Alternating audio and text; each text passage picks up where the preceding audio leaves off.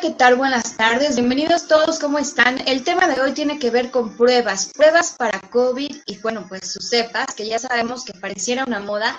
Todo el mundo está buscando hoy en día pruebas ha habido de diferentes tipos, se ha dicho una y otra cosa al respecto, que si funcionan, que si no, que si son confiables. Bueno, pues qué mejor que justamente platicar con un experto en estos temas que nos pueda dar un poquito de luz, guía en estos asuntos. Hoy que ya es 16 de agosto de 2021, mi nombre es Sara Elizondo y es un placer estar con ustedes para platicar aquí en el debate. Para soy Carmen y soy Vida. Y bueno, pues por favor, mándenos sus comentarios, sus dudas, sus preguntas, porque tenemos mucho mucho de qué hablar, sobre todo porque es un tema que va para largo y seguramente saldrán nuevas pruebas, además de las ya existentes. Le damos la bienvenida por acá al doctor Juan Carranza, que él es infectólogo y que además, bueno, pues ya nos ha acompañado en estas entrevistas. Bienvenido, buenas tardes, ¿cómo está? ¿Cómo estás, Sara? Bien, eh, gusto estar contigo y con tu auditorio. No, pues a mí me encanta platicar con usted, doctor, porque de verdad es que sí nos da luz, nos da luz en estos asuntos que pues todo el mundo estamos interesados en ellos. Y hoy en día comentaba, doctor, que el tema de las pruebas rápidas, bueno, pues es, ya algo del día a día. Hay un cierto sector de la población que, que incluso las usa pues cada semana, cada que van de viaje, hay como este tema, ¿no? Hay otro sector que pues todavía lamentablemente no tiene tanto acceso, porque bueno, eso es una realidad. Sin embargo, doctor, cuéntenos un poquito, ¿En qué consisten las diferentes pruebas para detectar COVID-19 y en este caso sus variantes Delta, que es, bueno, pues esta variante que ahora nos ha traído una tercera ola de la enfermedad? Bueno, sí, eh, conforme hemos avanzado en, en el estudio de este, este virus que nos, nos trae de cabeza, hemos encontrado eh, la manera de poder detectarlo eh, utilizando este tipo de pruebas. ¿sí? Eh, primero voy a mencionar la prueba principal y que es la más, eh, la más confiable, ¿sí? y es la prueba de PCR, ¿sí? que es la, la prueba de reacción de cadena de polimerasa y que se hace en tiempo real. ¿sí? ¿Qué hace esta prueba? Esta prueba detecta el RNA del virus directamente. ¿sí? Es por eso que es la más, la más eh, confiable, ¿sí? Porque prácticamente tiene un margen de error mínimo y es la ideal para poder detectar al coronavirus, ¿sí? Enseguida, y esa la pongo eh, en primer lugar porque es la, la, la prueba, el estándar de oro que nosotros le llamamos, el estándar de oro. Eh, esta prueba se realiza mediante un hisopado que se mete el, el hisopo por la nariz hasta la parte posterior, hasta la parte posterior de, de nuestra nariz y se hace un, como un pequeño raspado de la mucosa para tratar de obtener la mayor cantidad de virus y entonces poder pasarlo, hacerle la prueba. Esta prueba tiene eh, un tiempo determinado en la cual tiene que hacerse desde el punto de vista de proceso de laboratorio. Esta prueba tarda 24 horas en darnos el resultado. El, proceso de la prueba es, eh, no es tan complicado, bueno, al menos para los laboratoristas, pero sí tiene que eh, ser, o tiene que pasar 24 horas para poder tener el resultado. Esa es la prueba de oro, ¿sí? Enseguida tenemos, y que no la teníamos disponible hasta hace unos meses, es la prueba de antígeno. Como les dije, la prueba de, eh, PCR detecta el, el, RNA del virus. ¿sí? En el caso de la, de la prueba de antígeno, lo que detecta es la proteína pico, porque esa proteína es el antígeno. ¿sí? ¿Qué es un antígeno? Probablemente tu público se, pregunte. Bueno, un antígeno es cualquier sustancia o ser vivo que se introduzca o cualquier, cualquier, en el caso de los virus no están vivos, pero es un, es un organismo, cualquier organismo que se introduzca a nuestro cuerpo y el sistema inmune lo va a detectar, ¿sí? ese antígeno es capaz de reproducir en nosotros una respuesta. ¿Sí? En el caso de la prueba del antígeno, es la proteína de pico ¿sí? que tiene el virus. Es lo que detecta, lo que detecta esa prueba.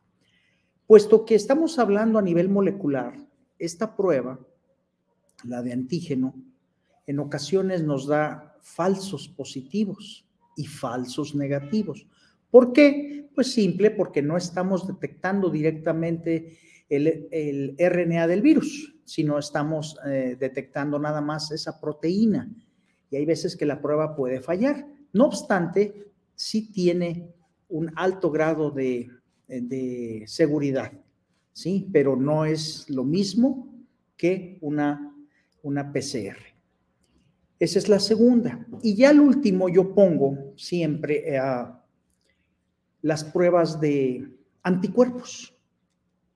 Esas que se, se, puede pinchar el dedo y mediante una gotita de sangre se puede detectar los eh, anticuerpos. Los anticuerpos es lo que nuestro cuerpo ya produjo en consecuencia de tener el virus.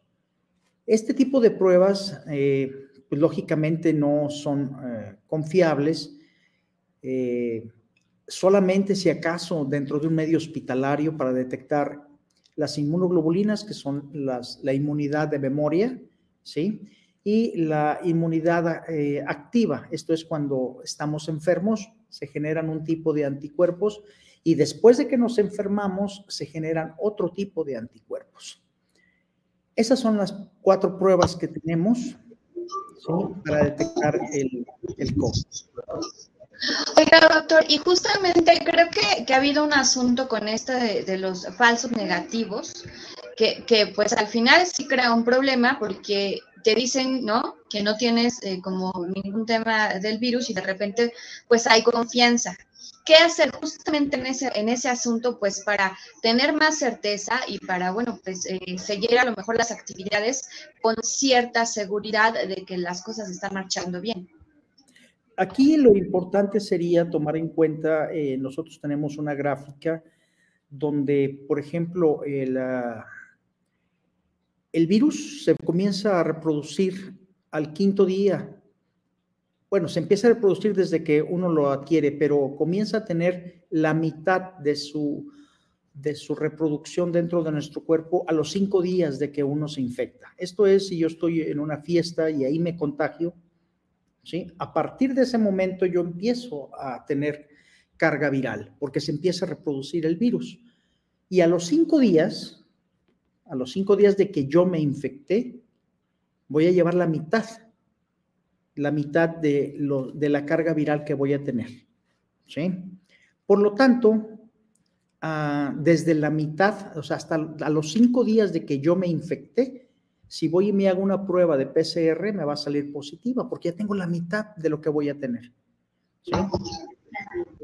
Sería el tiempo ideal para, sería el momento ideal para hacer la prueba yo siempre les digo que el problema es que, ah, ah, es que hay algo que debo de, aclarar. Yo hablo del día 5, pero el día 5 es cuando comienzan los síntomas. ¿Sí? Entre el 5 y el 6 hay veces que se tardan un poco más. la prueba de PCR lo ideal es tomarla por ahí del día 7 u 8. ¿sí? Aunque también si la hacemos el día 5, nos va a salir positiva. Ok, y si se hace antes, es muy probable que no. Si se hace en el día 2 o en el día 3, por ejemplo, yo estuve en una fiesta el sábado pasado y me hago la prueba ahorita, probablemente me va a salir negativa. Ok, qué interesante. Algo bien importante, perdón, algo bien importante. Eso no quiere decir que no, no esté infectado. Claro, y al final de cuentas, doctor, de verdad es que esto es muy revelador porque muchas personas justamente dicen, ah, pues tuve una actividad, me voy a hacer la prueba, pues para estar segura, seguro, y a la mera hora es que, pues sí traen el virus, pero no lo muestra esta prueba, Entonces, habría que esperar al menos cinco días desde que se sospecha que pudo haber existido algún tipo de contagio para entonces ir por la prueba, ¿no? Así es, y muchas veces el, paciente cuando ya pasan cinco días, bueno, pues eh, ya tiene síntomas, comienza a tener síntomas, pues en ese momento si se hace la, prueba PCR, pues también, eh, perdón, ya va a salir, ya va a salir eh, positivo. Algo importante, tanto la prueba del antígeno como la prueba de PCR se hacen por hisopado. Hay que meter el, el hisopo por la nariz. Sí, además e, es un poco invasivo, ¿no? Por lo, por lo que hemos visto y hay que estar preparados para ello. ¿Qué tanto de repente hay que entrarle al asunto de, de los niños, de las pruebas en niños, doctor? Porque justamente es un tema, pues, complicado y, yo he visto por lo menos que en algunos casos cuando los padres tienen este el virus a veces dicen es que es casi lógico que el niño lo va a tener, mejor no le hagan la prueba por, por, lo invasivo que es. ¿Usted qué sugeriría en este caso? Siempre cualquier tipo de prueba debe de ser realizada por personal eh, perfectamente entrenado. ¿sí? Eh, yo he visto una gran cantidad de anuncios en, en el Internet y en las redes sociales de personas que pues simplemente aprovechan la coyuntura de esta pandemia y se ponen a ofrecer pruebas y van y las hacen a domicilio. Esto es algo un poco delicado, sobre todo en los niños, porque en primer lugar, si le preguntamos a, esa persona que va a ir a tomarnos la prueba, si no es médico, hay que preguntarle cuánto mide en, en un niño de 5 años, cuánto mide el canal nasal. Si sabe contestarnos la pregunta, bueno, pues que se la hagan, si no, no.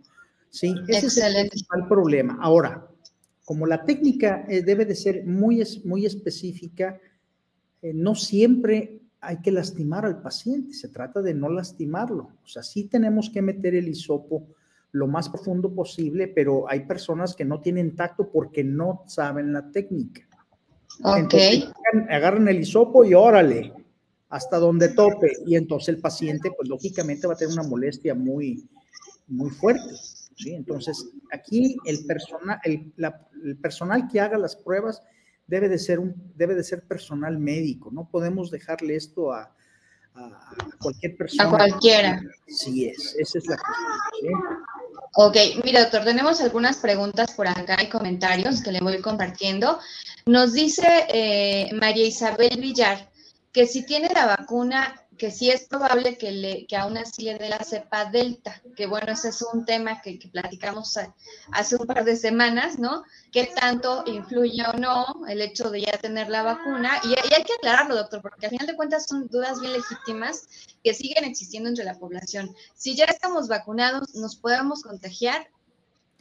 Si ya están vacunados, bueno, vamos a hablar en plural, yo también estoy vacunado. Si estamos vacunados, lógicamente que nos podemos enfermar. La vacuna, la vacuna no nos libra al 100% de la enfermedad. Lo que sí nos va a librar es de ir al hospital y que nos vayan a poner un, ventilador. ¿sí? Exactamente. Lógicamente la, la, vacuna va a hacer que nuestra enfermedad eh, producida por el coronavirus, ya que lo adquiramos, va a ser leve. Ok, nos dice la Mexi Aleja, si tienes su nickname, ¿es mejor hacerse prueba PCR o antígeno?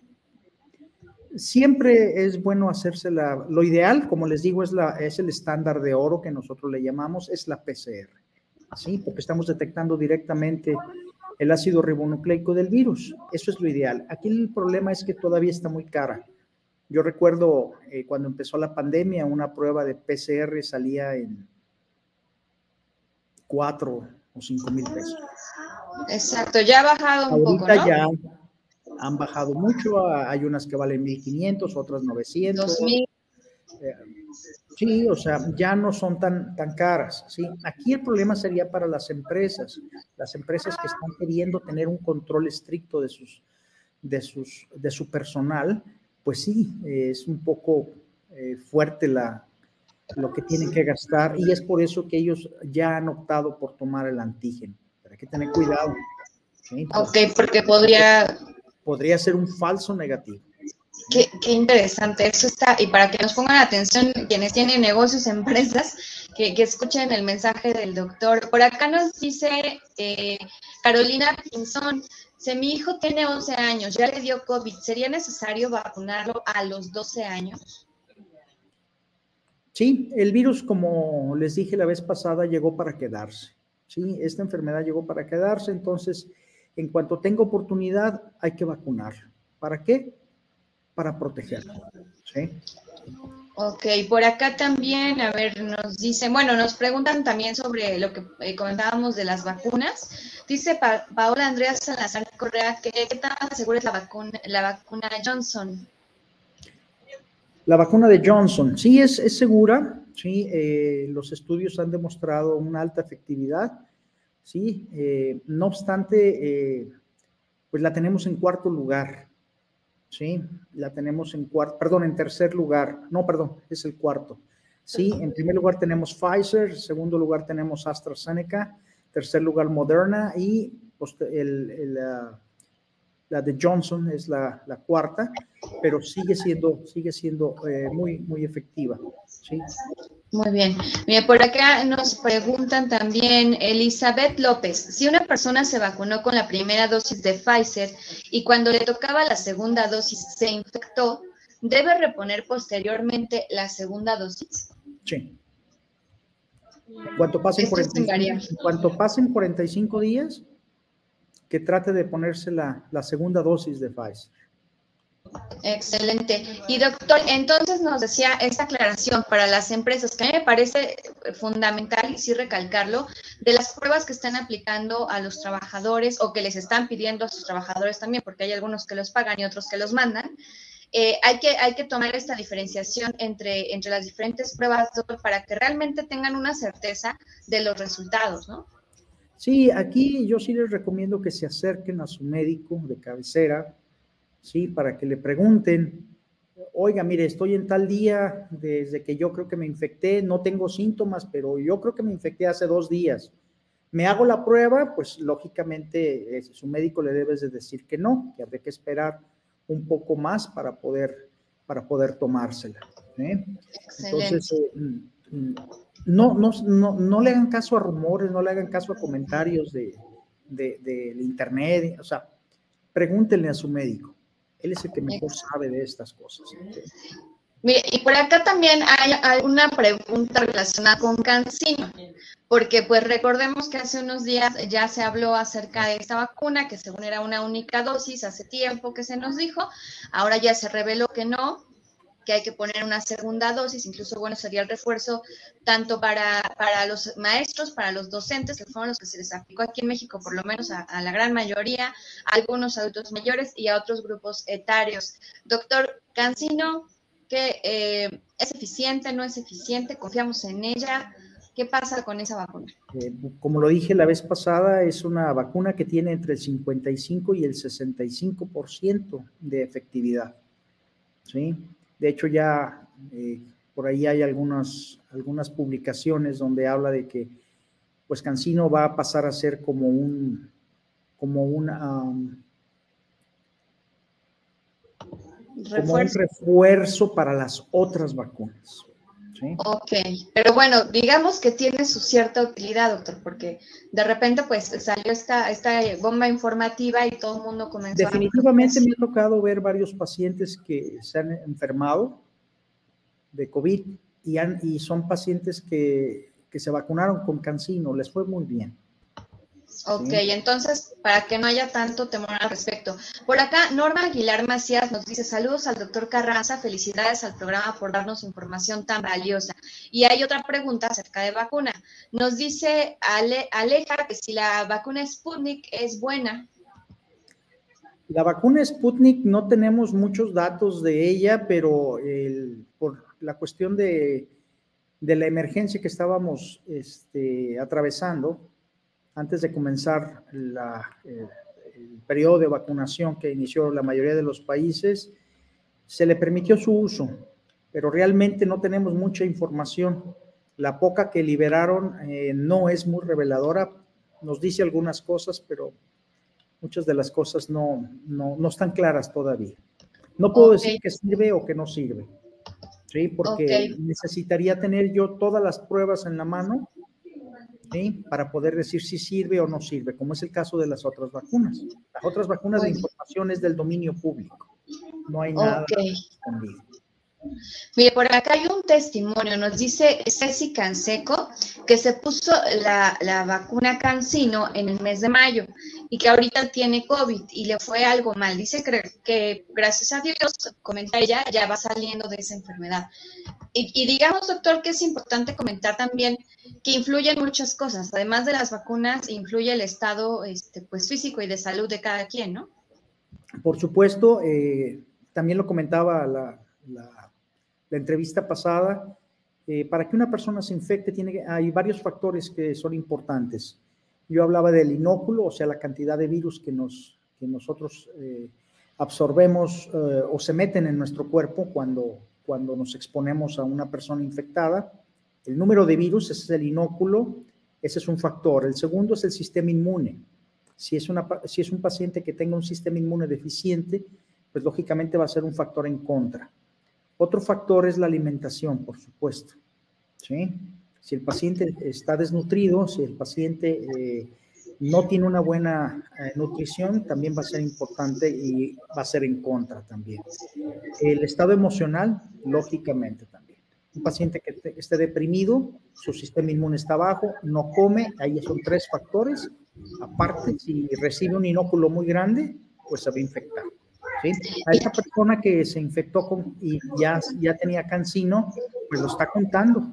Entonces sí es importante. Probablemente no le fue tan bien como hubiéramos querido, que nada más tuviera dolor de cabeza, algo de rinorrea, sí, flujo nasal, perdón, em, algo de, de fiebre, y hasta ahí, bueno, pero aún así este, no paró en el hospital, creo, no nos dice si fue Sí, nada más nos, comenta que le fue mal, no sabemos en qué grado, pero lo bueno es que está platicando con nosotros y que nos está mandando un mensaje. eso es bien importante, así es. Eso ya es una fortuna. Por acá también le mandan varios saludos y, bueno, le, agradecen por la transmisión.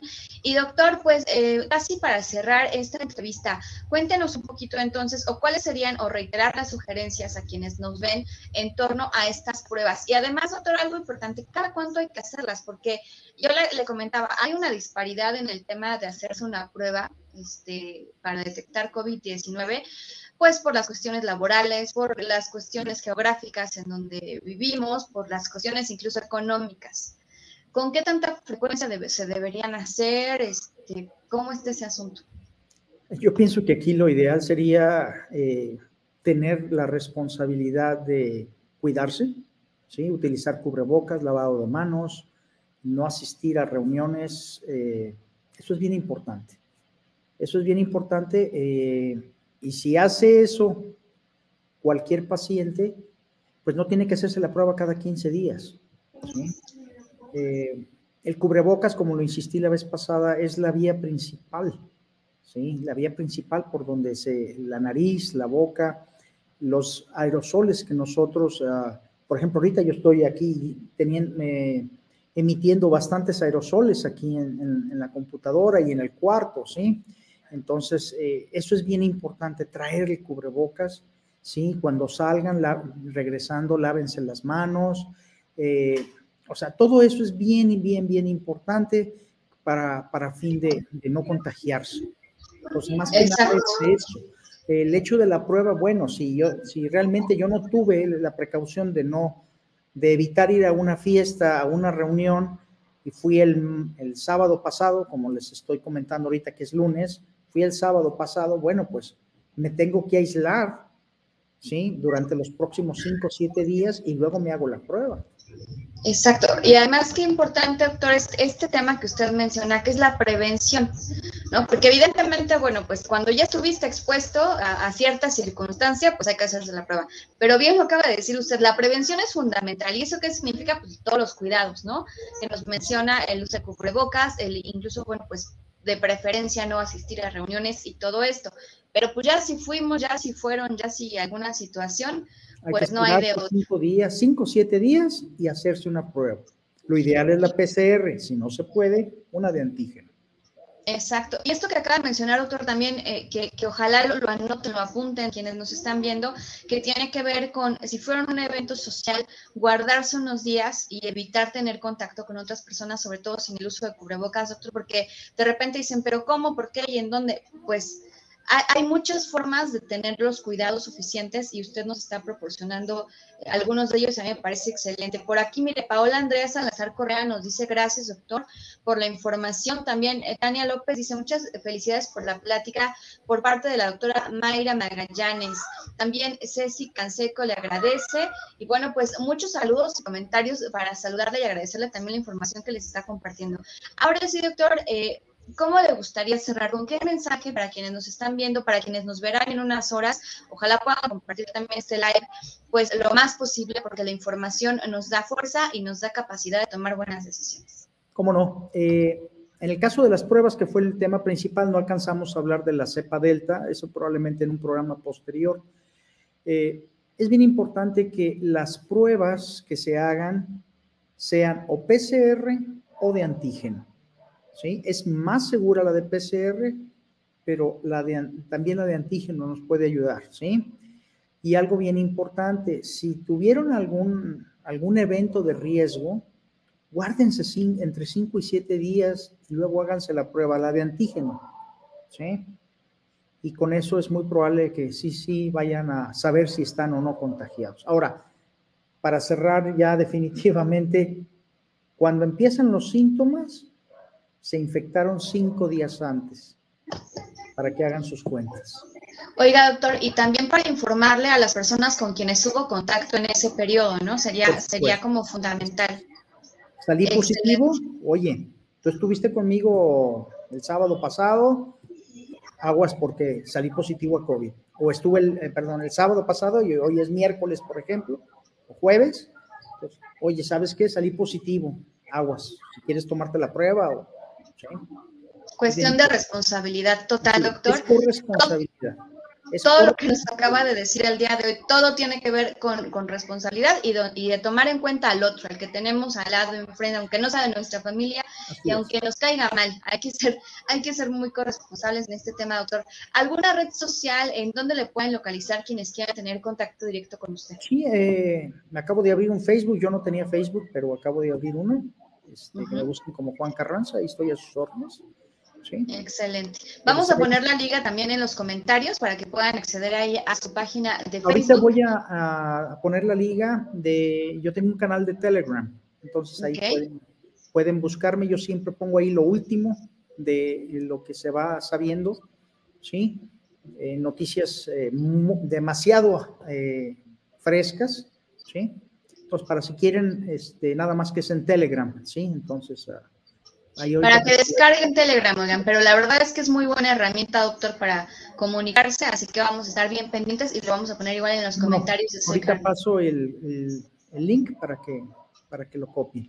¿Eh? Excelente. Pues le agradezco de verdad muchísimo por su tiempo, pero sobre todo por la gran calidad de información que nos comparte esta tarde-noche. Y bueno, pues Carminas, Carminos, quienes nos están viendo también a través de debate y de Soy Vida, pues hay que poner atención y compartir esta información para que más personas se enteren. Le agradezco como siempre y bueno, pues esperemos que dentro de dos semanas platicamos de un nuevo tema aquí en las redes sociales de debate. Soy Carmen y Soy Vida. Le agradezco muchísimo estoy a sus órdenes, tanto contigo como todo tu, público. Muchísimas gracias. Que tenga excelente semana porque apenas vamos comenzando la semana. Así es. Gracias. Pues ahí estuvo la información con el doctor Carranza, infectólogo, que pues nos está acompañando cada dos semanas, dándonos datitos acerca de qué está pasando con el tema COVID-19, las cepas, las variantes y todo esto que va surgiendo. En México estamos en la famosa tercera ola, así que hay que poner mucha atención. Ya hablamos hace un par de semanas acerca de la vacunación, ahora estamos platicando también de la forma de detección de estos temas y bueno, pues le daremos seguimiento en las próximas semanas. Muchísimas gracias por sus comentarios y por estar aquí. Nos vemos muy pronto y para Soy Carmen, nos vemos también en más o menos media hora. Tenemos tema de finanzas. Quienes quieran hablar un poquito acerca de cómo administrar sus recursos y cómo siempre tener dinero, en punto de las nueve de la noche por Soy Carmen. Mi nombre es Sara Elizondo, les mando un abrazo enorme. Nos vemos muy pronto.